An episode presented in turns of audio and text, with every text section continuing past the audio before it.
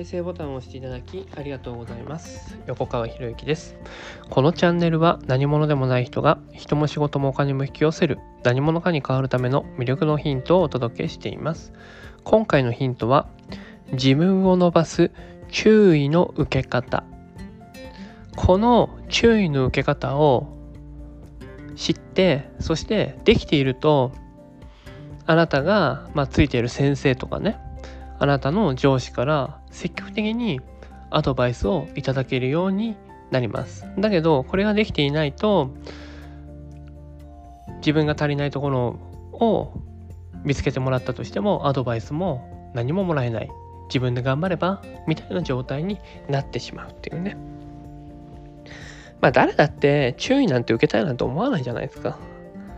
でも注意を受けないと成長もないんですよね。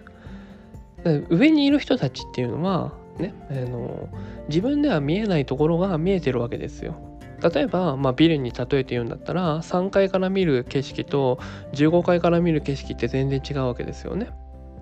で15階から見る景色の方が遠くまで見えるわけですよね。でそして先生や上司という人たちはその3階の地点も経験してるわけだからこちらの気持ちもよくわかるわけですよ。分かってるわけですよ。でその上で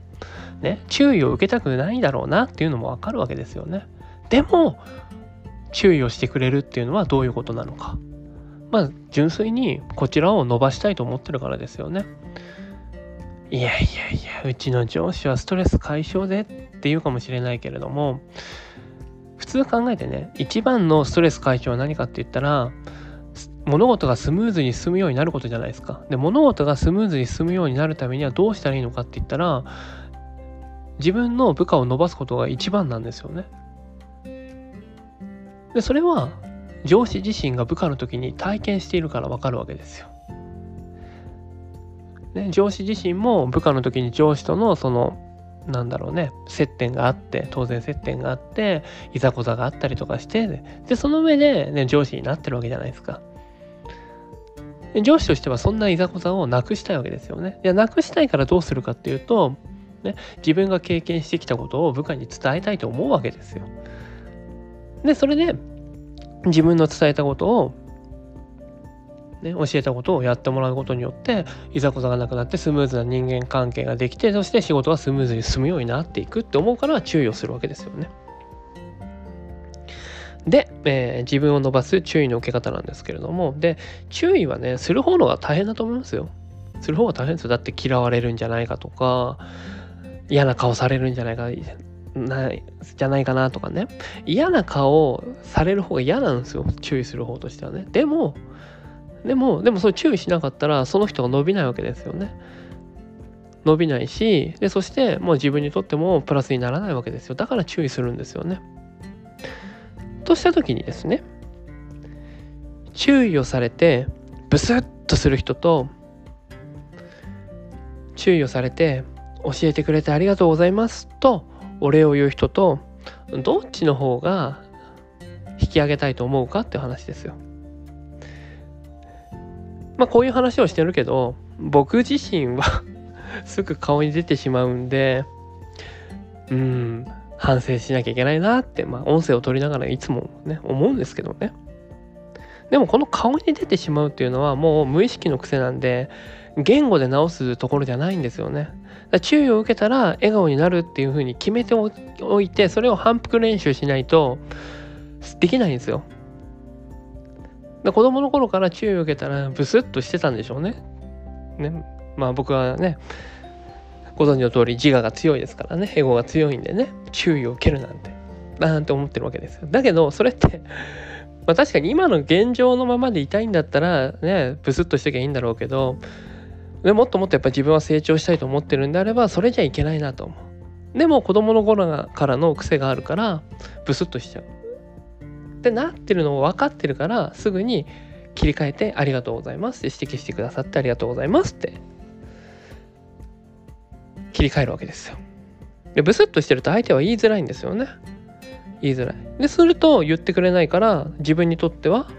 成長する機会を失ってしまうっていうね。どうせ聞かないから言わない方が言わなくてもいいかなんて思われるともう自分が成長する伸びしろっていうものを自分で失わってしまうことになるわけですよ。でさらにもう一つなんですけど注意を受けてお礼を言ったらもう一言付け加えることをお勧めします。でこれも知ってるか知らないかですけどね。でこういう一言言うんですよ。ねえー、未熟なんでまた気づかずに繰り返してしまうことがあると思うのでまた気づいたら注意してくださいって。だって注意されるってことは自分気づいてないわけですよね。自分気づいてないことを注意されて意識してじゃあいきなりできるようになるかって言ったら絶対にならない。ってことは繰り返す可能性があるんですよ。繰り返す可能性があるからこそ先に相手に伝えなきゃいけないんですよね。先に相手に伝える。すると相手としてはあ繰り返すね、まあ、繰り返したら注意したらいいんだなって注意しやすくなるでしょと同時に同時に心の準備を相手にさせておくことができるわけですよ。どういうことか。これ言わないで同じミスしたら何かっていうとまたさっきこの前も言ったのになんで同じこと繰り返すんだよってってなるわけですよね。だ相手をイライラさせるわけですよ。だけどだけど先に事前に伝えておけばあここは注意した方がいいよねって。あ、繰り返しちゃうんだねって。じゃあ繰り返さないためにどうしたらいいのかなって、まあそこまで考えてくれる女子だったらいいですけどね。ってなるじゃないですか。だ先に言えば説明なんですよね。でそして注意されたことっていうのはね自分気づいてないからさっきも言いましたけど無意識のうちに繰り返す可能性が高いだからあらかじめ先に言う伝えとくっていうのはすごい大事だよね。でそうするとね注意をされながら注意を注意を受けながら相手の自己重要感も高めることができるんですよね。だって注意をしてお礼を言われたらああ自分の注意は役に立ってるんだなっ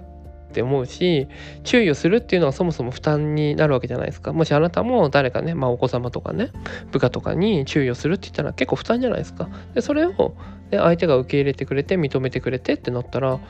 あ注意してよかったなってなるわけですよね。まあ、よくね、まあ、指導力っていう言葉はありますけれども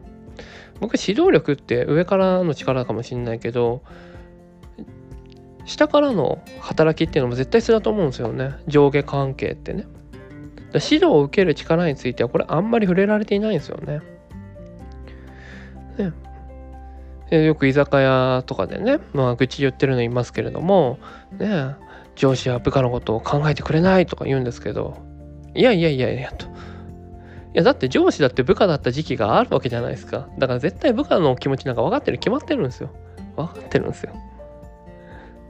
それがね、えー、部下という立場から上司という立場に変わってで見え方が変わるわけじゃないですか見え方が変わって自分が部下だった時にこういう上司がいてくれたらよかったなこういうことを先に言ってくれたらよかったなっていうのが注意として自分のとこに来てるわけですよ。ってことはそれを受け入れた方が人間関係はスムーズになりやすいですよねって。だって部下は部下が仕事がやりやすいように導こうとするわけですよね上司は自分の経験使ってね。先生もそうですよね先生も自分の経験があってその経験を生徒の人に伝えることによってで生徒の人たちが苦労しないように早く、ね、1分でも早く成果が出すように導いてくれようとしてくれるわけですよ。でその結果何が起こるかというと上司からすれば、ね、仕事がスムーズにやりやすいわけですよね。で上司も先生も人間なんですよ。人間。人間はみんな自分を認めてほしいっていう自己重要感を満たしてほしいっていう思いをみんな持ってるんですよ。だからだから、ね、上司や先生を動かせる人間になるっていう視点を持った方がいいんですよね。でそれで上が動かないくらいだったらもう自分から仕掛けていくようなことをやってた方がいいんですよ。これが例えば注意の受け方だったりするわけですよね。で上下関係って言われますけど上下だからねこれね上下関係は上が作るものだと思ってるかもしれないですけど僕は違うなと思うんですよね。上もそうだけど上が下に働きかけるのもそうだけど下から上に働きかけるのだって両方あるから関係性っていうのが生まれるわけじゃないですか。それをね下にいる人たちは待っちゃうんですよ。待っちゃう。でそれは何で待っちゃうのかっていうとこれはもう教育のせいですね。明らかにね。ね、だって先生小学校中学校高校とかねもう上から言われることをそのままやっておけばよかったって。いう教育をずっと受けてきたわけですよね。いや違うでしょって社会に出たら全然違うじゃないですか。で上からの指示,、ね、指示だけをずっと待ってるような人間は使えないとか言われるわけでしょ。そうじゃなくて自分を伸ばすためにはそうした、ね、上からの注意をどう受け入れられるどう受け止めてそしてそれを自分の中に取り入れていくかっていうのが必要になってくるわけです。でそれがもう耐えられないできないっていうんだったらやめましょうって話になるわけですよ。誰からの指示も受けなくて、ね、誰からの指示も受けずにやりたいっていうんだったら独立しましょうって話ですよね。そしたら自分の思い通りやれますから。ということなんですよね。でも独立したとしてもね、自分のやっぱり伸ばしてくれる人につくっていうのはすごい大事で厳しいことを言ってくれる人につくっていうのはすごい大事でね。でそれを自分の中であ受け止められるか受け止められないかによってやっぱり自分の伸びしろって変わってくるんじゃないかなと思うしやっぱりこの引き上げてもらうっていうには自分の力だけでやっぱり限界はあるわけですよね。でも引き上げてもらうってことにねその自分が見えてない世界を見せてくれる人に引き上げてもらうことによって自分がさらに伸びていく成長していくっていうところにつながっていくんじゃないかなと。でそのためには自分を伸ばす注意の受け方っていうこの今回の音声で、まあ、お伝えしたことをぜひ実践していただければ、ね、積極的に相手からアドバイスもらえたりとかねするんじゃないかなと思うんですよね。ということで今回は以上になります。このチャンネルでは一人一人が大切な人を幸せに導き世の中にするためあなたの人生経験で培った魅力を生かして何者かとして活躍してほしいそんな思いで配信をしています。このチャンネルの音声を隠さず聞いていただくと魅力ある人たちの考え方や立ち居振る舞いがわかり人も仕事もお金も引き寄せる何者かに変わっていくことができます。ぜひチャンネルフォローやお友達へのシェアをしていただいて一緒に何者かになることを実現できたら嬉しいです。魅力のヒント今回は以上になります。最後までお聴きいただきありがとうございました。また次回お会いします。横川博之でした。